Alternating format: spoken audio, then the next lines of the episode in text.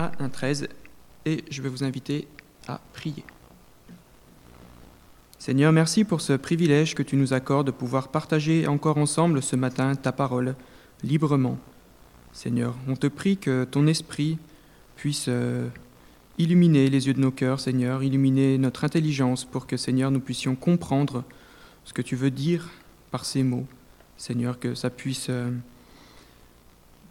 avoir une influence, Seigneur, dans nos vies, que le monde puisse voir à quel point, Seigneur, ta parole nous, transforme, à quel point ta parole nous libère, Seigneur Dieu.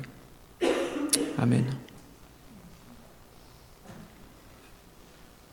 1 Jean 5, 1 à 13, je fais la lecture. Quiconque croit que Jésus est le Messie est né de Dieu. Et si quelqu'un aime un père, il aime aussi son enfant. Nous reconnaissons que nous aimons les enfants de Dieu au fait que nous aimons Dieu et respectons ses commandements. En effet, l'amour envers Dieu consiste à respecter ses commandements.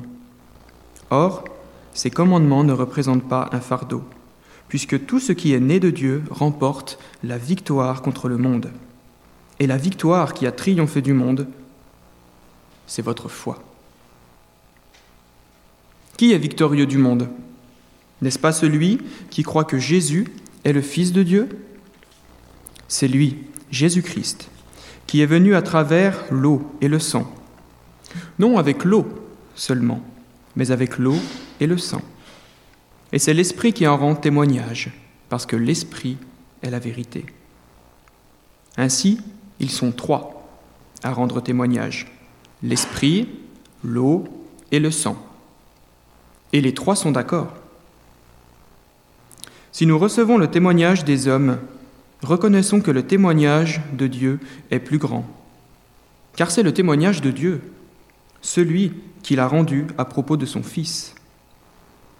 Celui qui croit au Fils de Dieu possède ce témoignage en lui-même. Celui qui ne croit pas Dieu fait de lui un menteur, puisqu'il ne croit pas au témoignage que Dieu a rendu au sujet de son Fils.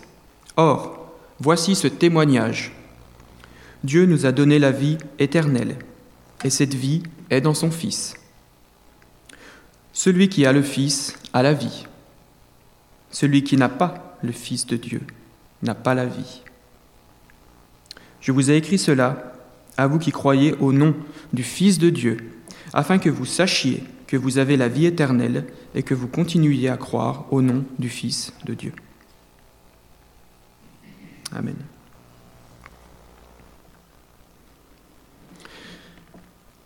Est-ce que vous avez déjà entendu l'expression Christus Victor Ouais, ça vous a déjà ça vous parle?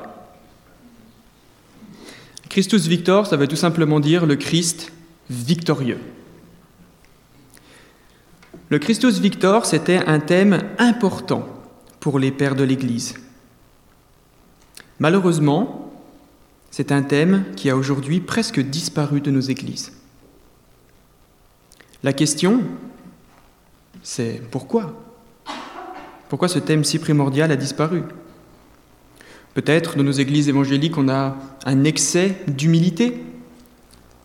Parler d'un Christ vainqueur, victorieux, ça fait un peu orgueilleux, un peu prétentieux. Peut-être que c'est encore par une certaine honte des croisades. Prêcher le Christ victorieux, ça fait un peu belliqueux, un peu militaire. Peut-être que c'est à cause d'une certaine imprégnation du laïcisme ambiant. Parler de Christ vainqueur, ça fait un peu prosélyte.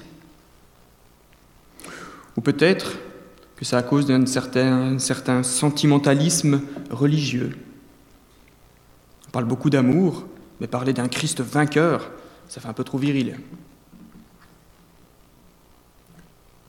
Peut-être que c'est un petit peu de tout ça en même temps.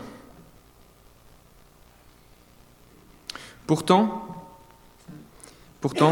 le Christus Victor, c'est un thème majeur de la Bible qui a un impact direct, non seulement sur nos, nos vies chrétiennes, personnelles, mais aussi sur l'Église. Nos frères catholiques, quand ils parlent de l'Église, vous savez, ils utilisent deux termes. Ils parlent de l'Église militante et de l'Église triomphante. Alors devant ça, je nous encourage tous à sortir de cette sorte de misérabilisme un peu évangélique, un peu mielleux. Parce que ce n'est pas à ça que nous appelle le Christ victorieux. Non. L'idée que j'aimerais partager avec vous ce matin, c'est que Jésus-Christ est vainqueur. Alors témoignons de sa victoire par l'amour. Jésus-Christ est vainqueur, alors témoignons de sa victoire par l'amour. J'aurai deux points ce matin. Le premier, le témoignage victorieux du Christ aimant. L'apôtre Jean, vous avez vu le texte n'est pas forcément très facile, hein l'apôtre Jean nous explique en réalité que Jésus, au verset 1, il nous dit il est le Messie. Ça veut dire il est le Sauveur. Et il nous dit aussi au verset 5 qu'il est le Fils de Dieu. Alors ces deux termes ne hein, sont pas synonymes et ne s'excluent pas forcément non plus l'un l'autre.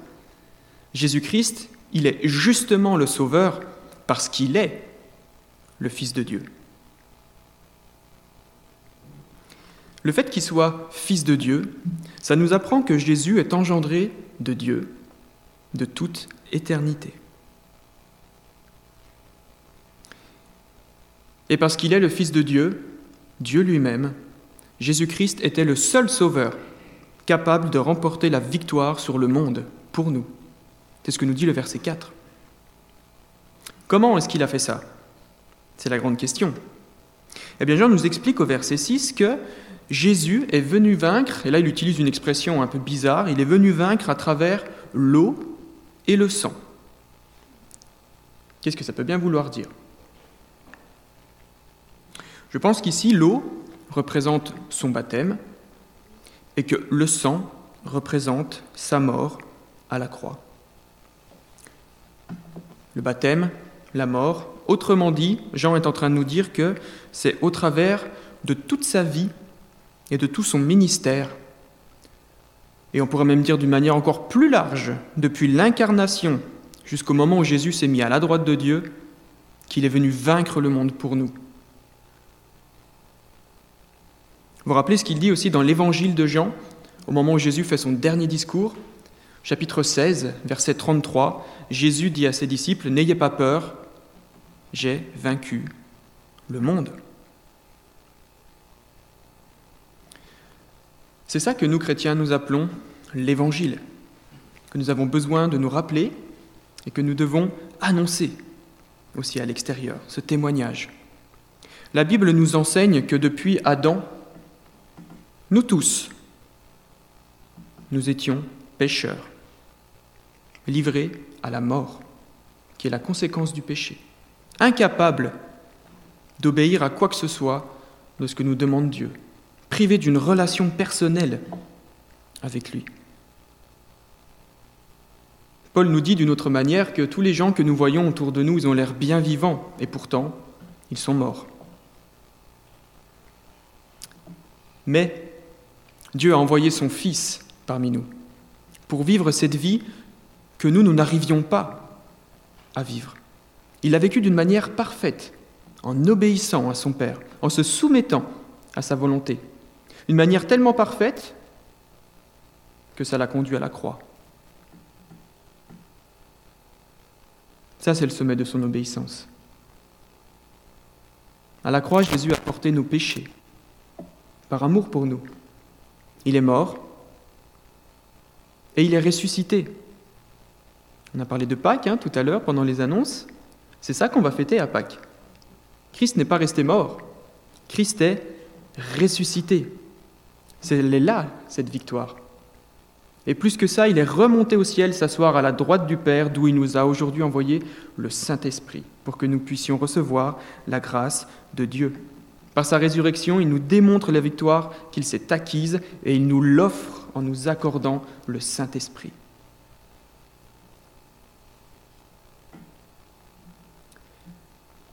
Voyons ensemble quelques manières par lesquelles Jésus est vainqueur. Premièrement, Jésus est vainqueur parce qu'il crucifie la loi à la croix. Paul en Colossiens chapitre 2 dit, Il a, Christ, effacé l'acte qui était rédigé contre nous. Et il l'a annulé en le clouant à la croix. Nous ne sommes plus sous la loi. Christ a vaincu le légalisme. Nous sommes libres par rapport à ça. Deuxièmement, Christ est vainqueur parce que Christ a vaincu la mort. Je ne sais pas si vous connaissez un théologien, un puritain du XVIIe siècle qui s'appelait John Owen. Il a écrit un livre très fort, et le titre de ce livre est assez parlant, La mort de la mort par sa mort. Christ a vaincu la mort. Pierre, vous vous rappelez dans le livre des Actes, en reprenant le psaume 16, dit Il était impossible que la mort puisse retenir le Messie. Christ a vaincu la mort en mourant. Par sa résurrection, la mort a été engloutie dans la vie. Troisièmement, Christ est vainqueur du diable. Hébreu chapitre 2 nous dit que celui qui a été vaincu à la croix, ce n'est pas Jésus. Celui qui a été vaincu à la croix, c'est le diable. Là, il a perdu. Totalement. Alors aujourd'hui, il nous faut encore des petites misères, très bien. Mais il a perdu. Il a perdu. C'est déjà fait. Quatrièmement, Christ est vainqueur parce que Christ nous libère. Je l'ai dit tout à l'heure. Jusqu'à la mort de Christ, nous étions esclaves du péché. Christ est mort à la croix pour nous libérer. Il a vaincu le péché. Nous ne sommes plus esclaves. Nous sommes libres parce qu'il a vaincu pour nous. Et cinquièmement, Christ est vainqueur parce que Christ est aujourd'hui assis à la droite de Dieu où il règne pour toujours. Souvent dans notre Église, on comprend mal ces choses. Le royaume de Dieu, ce n'est pas un truc futur. Le royaume de Dieu, c'est maintenant. Le règne du Christ, ce n'est pas au moment où il va revenir. Ça, ça sera un règne d'une manière visible, mais Christ règne déjà aujourd'hui, spirituellement. Et ce n'est pas parce que c'est spirituel que ce n'est pas réel. Le règne du Christ est actuel, maintenant. Christ règne déjà. Parce qu'il a vaincu et parce qu'il est vivant. Et ça, ce n'est pas juste une histoire que je vous raconte. Parce que l'apôtre nous dit ici qu'on a trois témoins. Il nous dit que le Père rend témoignage au Fils par l'Esprit. Il nous dit que la vie du Fils lui rend elle-même témoignage. Et il nous dit que l'amour fraternel rend témoignage au Fils. Trois témoins. Et c'est important. Parce que vous vous rappelez que dans la loi, dans le Deutéronome, pour qu'un témoignage dans la Bible soit valide, il devait être fait sur la déposition de deux ou de trois témoins. On les a, nos trois témoins. Je ne suis pas juste en train de vous raconter une histoire, je suis en train de vous faire une déposition. C'est différent. Et vous voyez, même si on va aller plus loin que ça, on nous parle ici du Père qui a engendré, du Fils qui est venu et de l'Esprit qui témoigne, les trois. C'est toute la Trinité qui est à l'œuvre ici pour nous attester de la véracité de ce qu'a fait Jésus-Christ pour nous. C'est par amour que Christ est venu et c'est par amour qu'il a vaincu. Et il appelle aujourd'hui les siens à faire de même.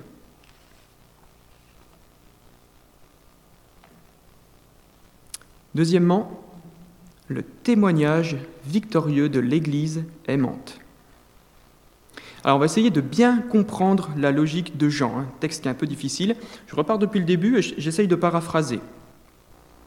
Jean est en train de nous expliquer qu'après la victoire que Christ a acquise à la croix, celui qui maintenant est uni à Jésus en recevant en lui son Saint-Esprit, eh bien il reçoit en même temps tout ce que Jésus possède, si aujourd'hui je suis saint, si aujourd'hui je suis juste, c'est pas par moi-même. Moi, je ne suis pas juste. Je suis un pécheur. Si la Bible peut m'appeler juste, c'est parce que Christ, par son esprit, est venu en moi. Christ est juste. Moi, je suis juste de sa justice. Je suis saint de sa sainteté. Je suis joyeux de sa joie à lui. Par moi-même, je ne suis pas joyeux. C'est la joie de Christ qui me rend joyeux.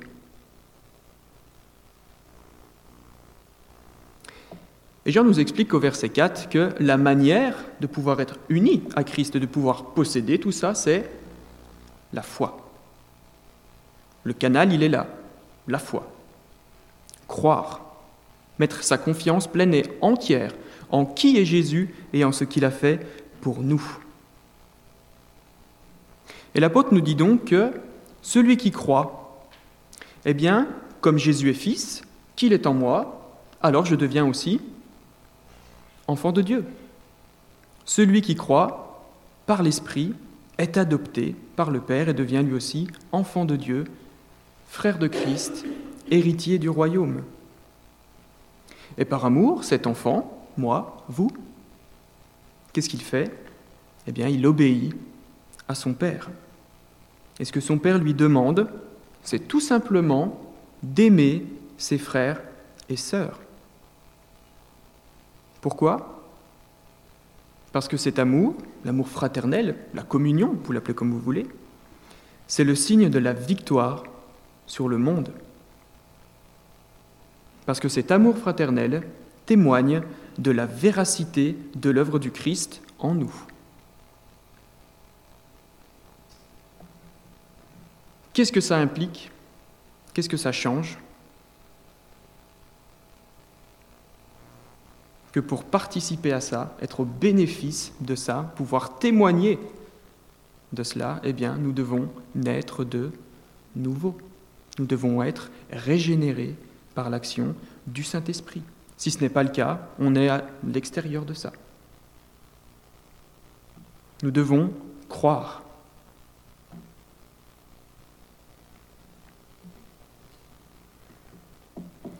J'aime beaucoup cette citation. Quelqu'un a dit si quelqu'un un jour vient et puis il me dit euh, Ah, c'est magnifique, euh, je connais Jésus. je lui réponds que c'est bien, c'est merveilleux. Mais est-ce que Jésus te connaît?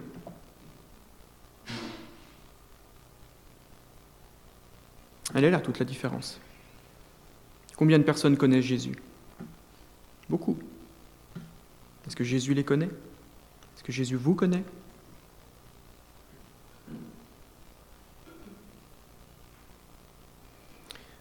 Pour un chrétien, donc, une chrétienne, pour un enfant de Dieu, obéir, c'est aimer.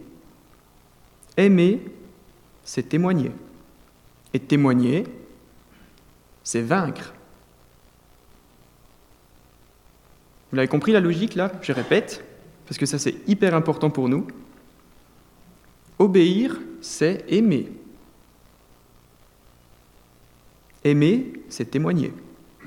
Et témoigner, c'est vaincre. Voyez ici la clé de voûte, c'est l'amour.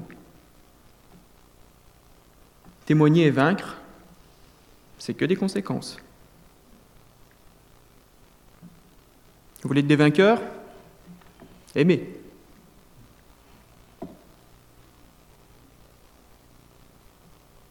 Ainsi, l'amour que manifeste l'Église et là c'est très important pour nous aussi, l'amour que manifeste l'Église est le plus grand témoignage et la meilleure arme pour vaincre le monde et glorifier Dieu. Et glorifier Dieu, on utilise souvent cette expression dans l'Église hein, sans vraiment définir ce que ça veut dire, ça fait joli, c'est vrai, mais on n'explique pas ce que ça veut dire. Glorifier Dieu, c'est tout simplement préparer sa venue en gloire pour instaurer son royaume.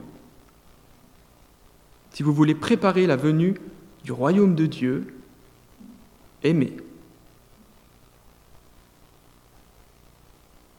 Et aimer, c'est témoigner. Et je voudrais vous partager juste trois façons dont le témoignage est une preuve d'amour, aussi bien envers des chrétiens qu'envers des non-chrétiens. Hein, souvent on pense que le témoignage, euh, c'est de dehors, c'est de l'évangélisation. C'est une grande bêtise. Le témoignage, il est aussi bien pour les chrétiens que pour les non-chrétiens. J'aimerais vous partager trois manières. Premièrement, encouragé par le témoignage de Christ, un frère ou une sœur, c'est une preuve d'amour. On a parlé pas mal là pendant la présidence, hein. on a parlé du désert, on a parlé de, des montagnes, etc.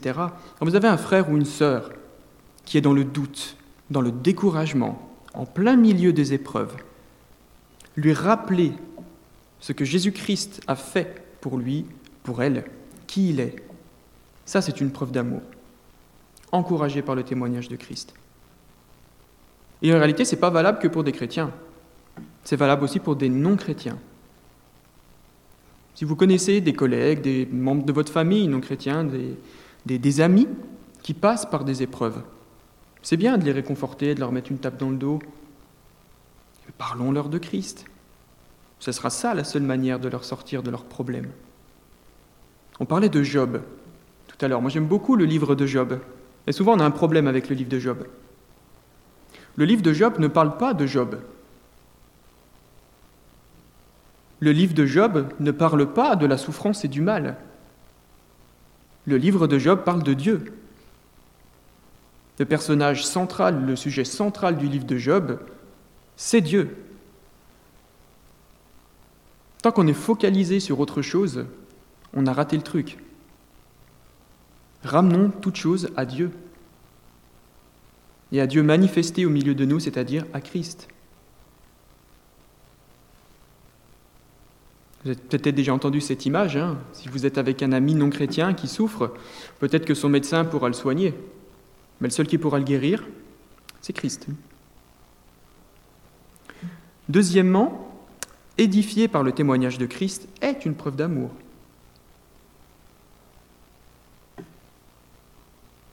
Quand vous rappelez aux gens, frères et sœurs, qui est Christ qui l'a fait, pour les faire grandir dans la foi, parce que c'est finalement notre but. C'est ce que j'essaye aussi de faire ce matin. C'est une preuve d'amour. Nous devons passer à la viande. Discuter de la pluie et du beau temps avec nos amis non chrétiens, c'est super. Si on veut vraiment les édifier et les faire grandir, parlons-leur de Christ, simplement. C'est pas très compliqué. Et troisièmement, reprendre par le témoignage de Christ est une preuve d'amour. Laisser un frère ou une sœur dans le péché sans vouloir le reprendre, ce n'est pas une preuve d'amour. Il n'y a aucune charité à laisser un frère ou une sœur dans le péché. La vraie charité ici, c'est de le reprendre. Dire écoute mon frère, euh, je suis en train de voir ça dans ta vie, est-ce que tu penses vraiment que c'est quelque chose qui est glorieux, édifiant? Vous rappelez ce que dit Jacques, ce que dit Pierre, ce que disent les proverbes L'amour couvre une multitude de péchés. Et reprendre nos amis non chrétiens aussi dans leur vie, c'est aussi une preuve d'amour. Parce que ne rien leur annoncer, c'est les laisser marcher en enfer. Ça, c'est pas une preuve d'amour. Donc vous voyez, témoigner, c'est une preuve d'amour, aussi bien envers Dieu qu'envers les autres, qui sont, quand même, je vous le rappelle, au mieux enfants de Dieu, au pire image de Dieu. Alors si vous deviez retenir qu'une seule chose de ce que je suis en train de dire ce matin, voire même, j'ai envie de vous dire, qu'une seule chose dans toute votre vie chrétienne, aimer. C'est tout. Si seulement, et je m'inclus dedans, hein, parce que je suis bien au courant que ce n'est pas facile, mais si seulement on s'aimait en tant que frères et sœurs, hein, comme on devrait, on changerait Bouxvillers, on changerait Colmar, et on changerait le monde. Pas besoin de faire des doctorats en théologie. Parce que malheureusement, beaucoup de gens qui nous regardent autour de nous pourraient nous dire, oui, mais les chrétiens ne s'aiment pas toujours. Mais c'est vrai. Qu'est-ce que vous voulez répondre à ça? C'est vrai. Si les chrétiens sont vainqueurs, pourquoi est-ce qu'ils ont si peu d'impact et pourquoi est-ce qu'il y a autant de découragement chez les croyants? Frères et sœurs, si l'Église, si les chrétiens, les chrétiennes, si notre témoignage ou notre présence sont si faibles, c'est uniquement, et là j'ai bien choisi mon mot, c'est uniquement à cause de notre manque d'amour. C'est tout. Si on n'aime pas Christ comme il devrait être aimé, si on n'aime pas l'Église comme elle devrait être aimée, si on n'aime pas la parole de Dieu, la Bible, comme elle devrait être aimée, comment est-ce qu'on pourrait avoir du zèle? Sans amour, aucun zèle. Impossible. Sans amour, aucun émerveillement. Si Christ ne vous émerveille pas, c'est peut-être tout simplement que vous ne l'aimez pas assez. C'est tout. Je suis toujours étonné de voir, il y a tellement de chrétiens qui sont émerveillés par la création. C'est vrai, c'est chouette, c'est merveilleux. Est-ce qu'ils sont émerveillés de la même manière par Christ? Sans amour, aucun intérêt. Peut-être que si on ne parle pas assez de Jésus autour de nous, c'est pas qu'on ne sait pas le faire, c'est pas qu'on n'a pas assez d'occasion, c'est tout simplement qu'on n'aime pas assez Jésus. On ne se force pas à parler des choses qu'on aime dans la vie. Sans amour, et là j'ai bien aussi utilisé mon mot, aucune radicalité. Je sais bien que ce n'est pas un mot qui a la mode, hein, je suis bien au courant, mais on manque de radicalité. Nous devrions être radicaux en tant que chrétiens et que chrétiennes. Christ l'était. Jean l'était.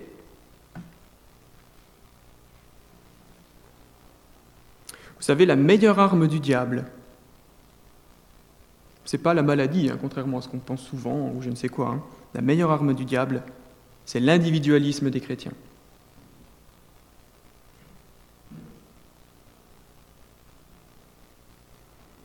C'est un péché. L'individualisme. Ça, c'est le monde. Ça, nous devons le vaincre par Christ. J'aimerais vous donner encore cette citation. Quelqu'un a dit Aucun homme, aucune femme ne devrait penser qu'il a fait quelque progrès dans la sainteté s'il n'a pas marché sur le cadavre de ses péchés.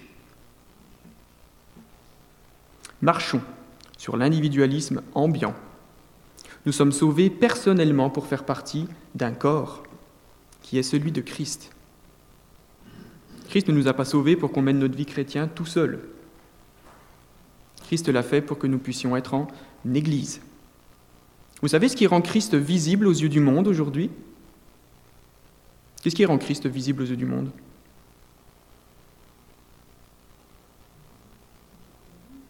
Comment? Oui? Donc c'est-à-dire d'une manière plus large.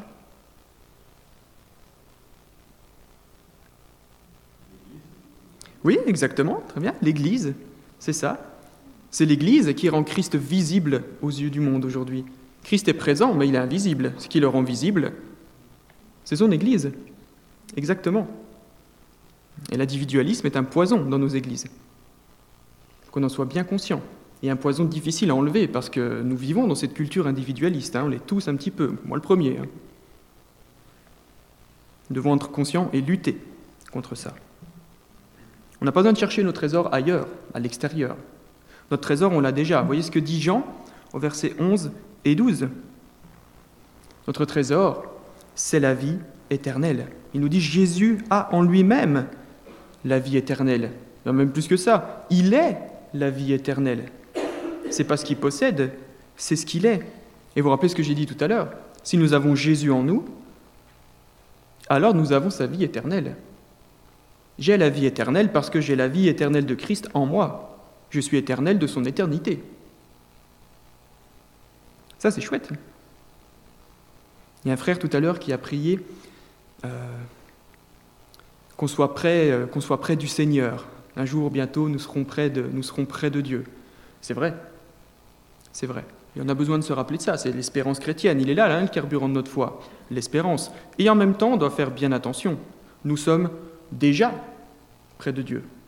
J'ai même envie de vous dire encore plus. Dieu est en nous. Maintenant. Dieu, ce n'est pas un truc lointain qu'on attend et qui va venir plus tard. Dieu, c'est maintenant. Même si effectivement, plus tard, il reviendra et nous le verrons de nos propres yeux tel qu'il est, face à face, comme dit Jean justement au chapitre 3 de sa lettre. Mais c'est maintenant que nous avons déjà tout ça. Et Jean nous dit au verset 13 qu'il a écrit toute cette lettre, pas juste ces versets, hein, mais c'est toute la lettre uniquement pour rappeler à ces chrétiens, ces chrétiennes et à nous, pour leur rappeler et pour les encourager à s'aimer. Cinq chapitres juste pour ça. Et là, la question que j'ai envie de, de vous poser, c'est finalement, une fois qu'on a bien compris, réalisé cela, qu'est-ce que ça change? Qu'est-ce que ces 13 versets doivent changer dans notre vie? Et là, je vous pose la question maintenant. Qu'est-ce que ça change, ce texte? Qu'est-ce que ça implique pour nous?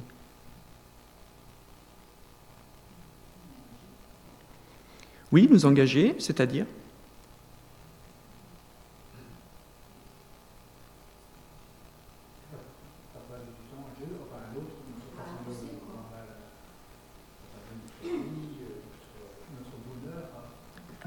Oui, donc partager d'une manière concrète, manifester l'amour en fait d'une manière concrète. L'amour en fait c'est quelque chose de visible. C'est pas juste un sentiment. C'est quelque chose qui se montre et qui se voit. Par exemple, on l'a fait tout à l'heure et c'est très bien, prier pour nos frères et sœurs qui sont dans le deuil, qui sont dans la difficulté. C'est la première chose à faire. Mais on doit aller plus loin préparer un repas et leur apporter, sans leur demander même. Leur écrire un mot, concrètement. Combien de fois on a dit oui, je vais prier pour toi, puis finalement on a oublié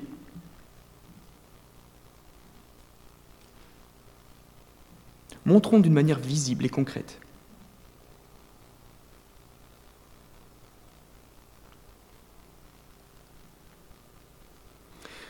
Pour conclure, J'aimerais vous rappeler cinq promesses que Dieu fait à ses enfants dans ce texte.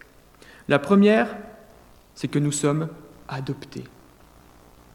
Nous faisons partie tous d'une grande et belle famille qu'est l'Église. Christ est notre frère. Nous sommes les héritiers de Dieu, de son royaume. On n'a rien à attendre de plus. Nous avons déjà tout, nous dit l'apôtre Paul. Nous avons déjà tout. Vous en êtes convaincus? J'espère bien. Moi, je vous le dis, nous, avons déjà tout. Au jour du retour de Jésus, on n'aura rien de plus. Absolument rien. La vie éternelle, on l'a déjà. Le royaume, on l'a déjà.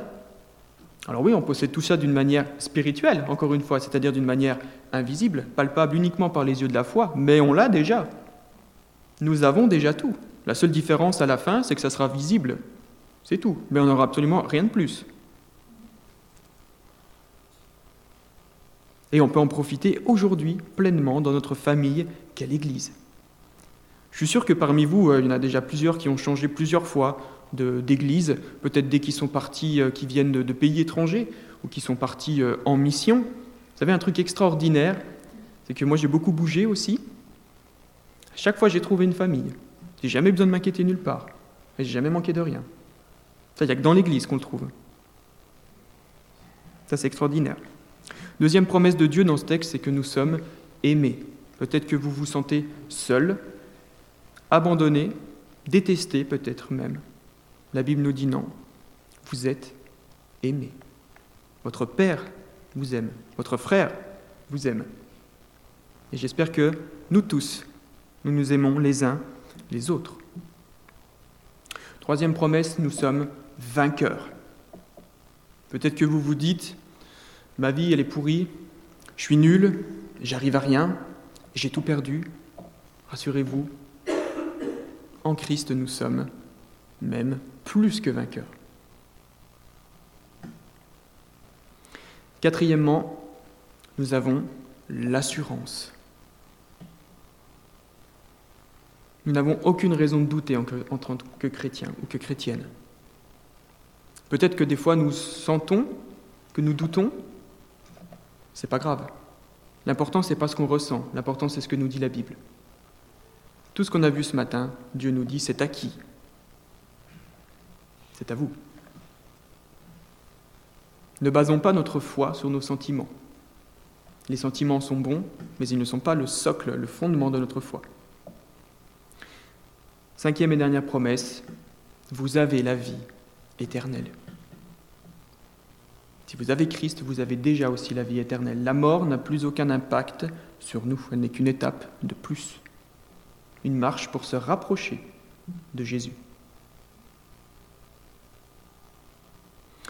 Alors remplis de ça, mes frères et sœurs, marchons derrière le char du Christ victorieux en proclamant et en vivant son amour. Amen.